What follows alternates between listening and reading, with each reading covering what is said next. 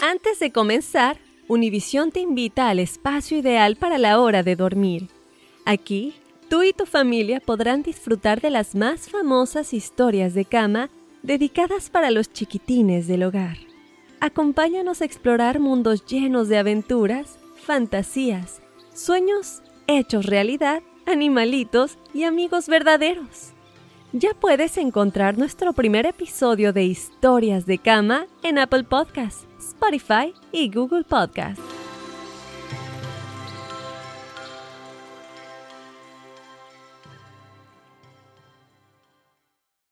Hola amigos, soy Andrea Chediak. ¿Escucharon del nuevo podcast bilingüe Juntos We Shine presentado por Target? Ahí pueden oír las historias más inspiradoras de las personas extraordinarias en nuestras comunidades. Escucha Juntos We Shine por Apple Podcasts, Spotify o en cualquier plataforma de podcast. Fácil, ¿verdad? Suscríbete ya para ser notificado en el momento que se lanza un nuevo episodio. Together podemos hacer una diferencia, porque juntos we shine. Juntos we shine.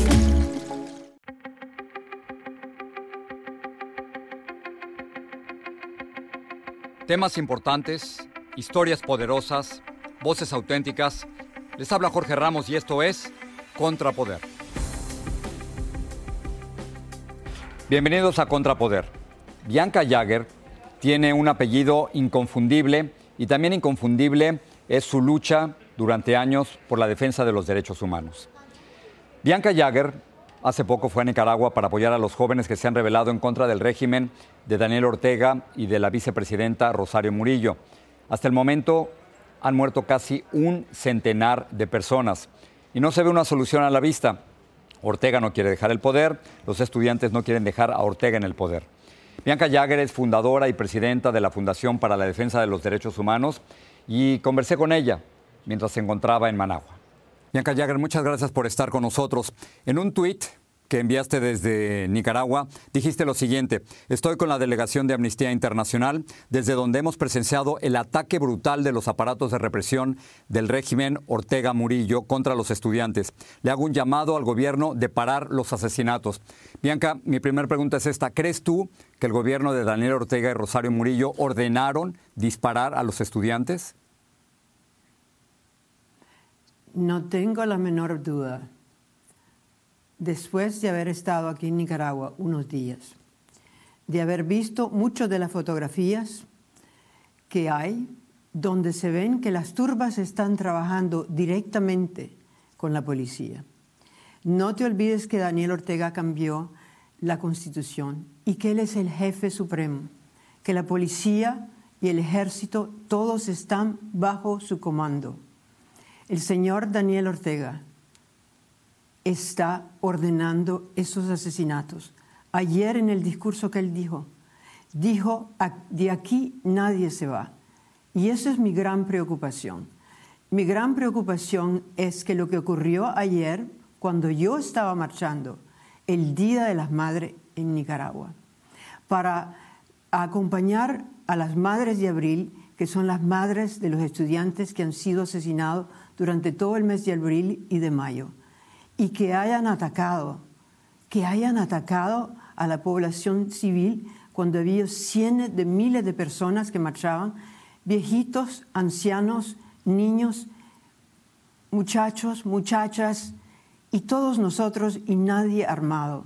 Y que hayan habido 11 muertos ayer en Nicaragua y probablemente 60 o tal vez 70 o tal vez 80 heridos y que hayan habido otros ataques fuera de Managua también, en Estelí y en otras ciudades, donde la policía estaba en el hospital esperando a sacar a los heridos.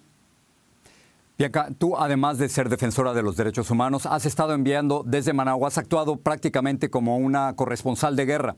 Has estado enviando mensajes a través de Twitter y a través de Instagram. En uno de estos casos, conversaste con un estudiante de la UCA. Vamos a escucharla hay, mucho descontento, hay mucha inseguridad. Los jóvenes intentaron llevar a cabo un proceso pacífico de toma de universidades para reclamar autonomía universitaria. Lo hicieron de forma pacífica y fueron atacados de forma brutal, violenta. sanguinaria por parte de, las de miembros de cuerpos paramilitares y de la Policía Nacional. Es lo que dijo el estudiante Enrique Martínez Bianca.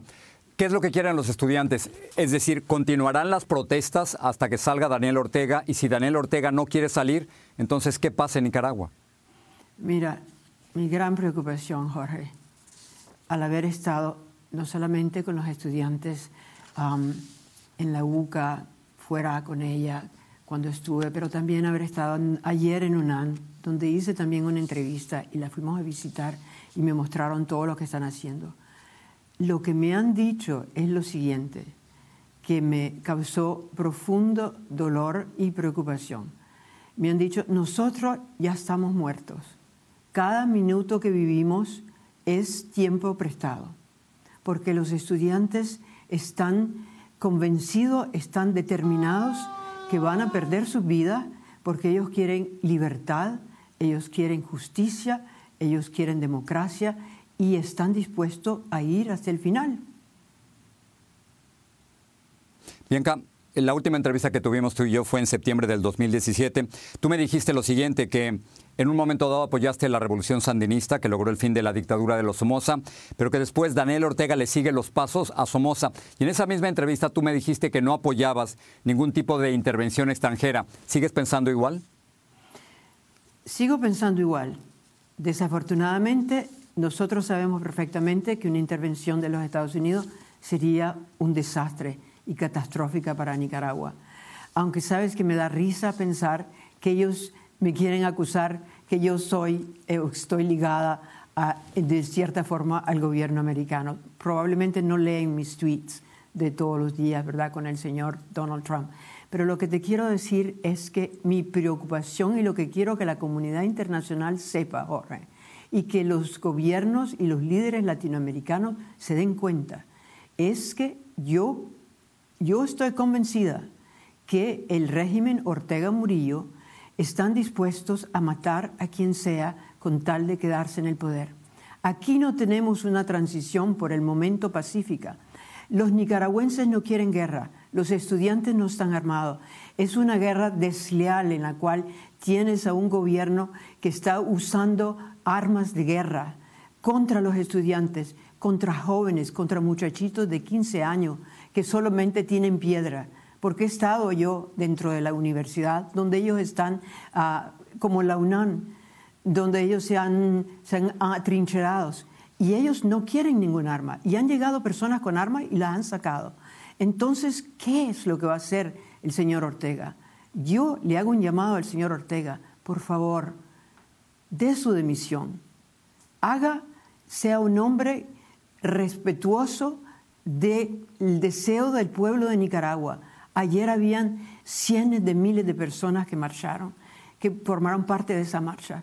El pueblo de Nicaragua, como te acuerdas que te lo dije yo, te dije que parecía que Nicaragua era un país donde los nicaragüenses eran un tigre dormido, pero ese tigre dormido, y que se iban a despertar, ese tigre dormido se ha despertado, y ese tigre dormido le pide que se vaya. Y entonces la única solución es esa, pero yo sé que va a costar mucha sangre y que la comunidad internacional tiene que intervenir y que la OEA y que el señor Almagro tiene una obligación de condenar de una forma categórica al gobierno de Ortega Murillo, porque lo que ocurrió ayer fue una masacre y fue inaudito pues yo he estado en muchos lugares, inclusive en Irak, en, Afganistán, en lugares en Bosnia, pero ¿cómo es posible que tú le tires a una, a, una marcha de, de civiles el Día de las Madres donde hay viejitas que están marchando? ¿Cómo es posible que él haga eso? Bianca, termino con lo siguiente. Acabas de decir que esta es una guerra desigual y que los Ortega no se van a ir del poder por las buenas. ¿Qué es lo que están haciendo? Cuéntanos lo que has visto tú. Cuéntanos algunos ejemplos de jóvenes de cómo están luchando. Yo he visto desde lejos que hay una censura fiera en los medios de comunicación, pero los jóvenes se lo han saltado a través de las redes sociales. ¿Qué es lo que tú has visto? ¿Cómo están luchando? Bueno, los jóvenes lo que tienen, los jóvenes lo que tienen es un idealismo extraordinario es un coraje, una valentía que me, que me ha asombrado. Los admiro profundamente. Y yo estoy aquí para apoyar a los estudiantes, para apoyar a los campesinos, para apoyar a todos aquellos que están y que están luchando y que están clamando por la democracia, que están clamando por la libertad, que claman por elecciones libres. No es fácil lo que tenemos aquí en Nicaragua. Esta transición es muy difícil. No es como, no existen líderes políticos en Nicaragua que puedan inmediatamente restituirse. ¿Cómo va a ocurrir eso? ¿Cómo vamos a obtener una democracia? No lo sé. No es tan simple. Ya, viste lo que dijeron hoy día a la conferencia episcopal de los obispos, que fue muy categórica en su condenación de lo que ha hecho Daniel Ortega y que piensan ahora que ese diálogo nacional no se puede seguir de la forma como se está siguiendo mientras este gobierno esté asesinando a, la, a la, a la a la, a la juventud y esté asesinando a la población civil de Nicaragua. Bianca Yager, fundadora y presidenta de la Fundación para la Defensa de los Derechos Humanos, gracias por estar con nosotros y escuchar tu voz desde Managua. Muchas gracias, Jorge.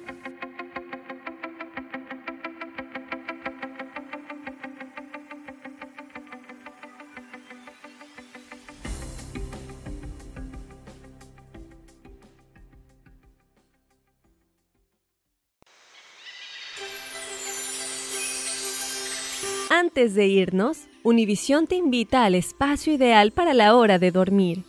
Aquí, tú y tu familia podrán disfrutar de las más famosas historias de cama dedicadas para los chiquitines del hogar. Acompáñanos a explorar mundos llenos de aventuras, fantasías, sueños hechos realidad, animalitos y amigos verdaderos. Ya puedes encontrar nuestro primer episodio de Historias de Cama en Apple Podcasts, Spotify y Google Podcasts.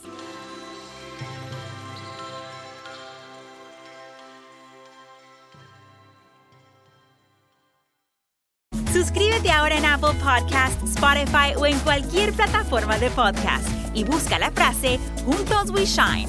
Alegra tu día con historias de inspiración que te motivarán, porque juntos We Shine, presentado por Target.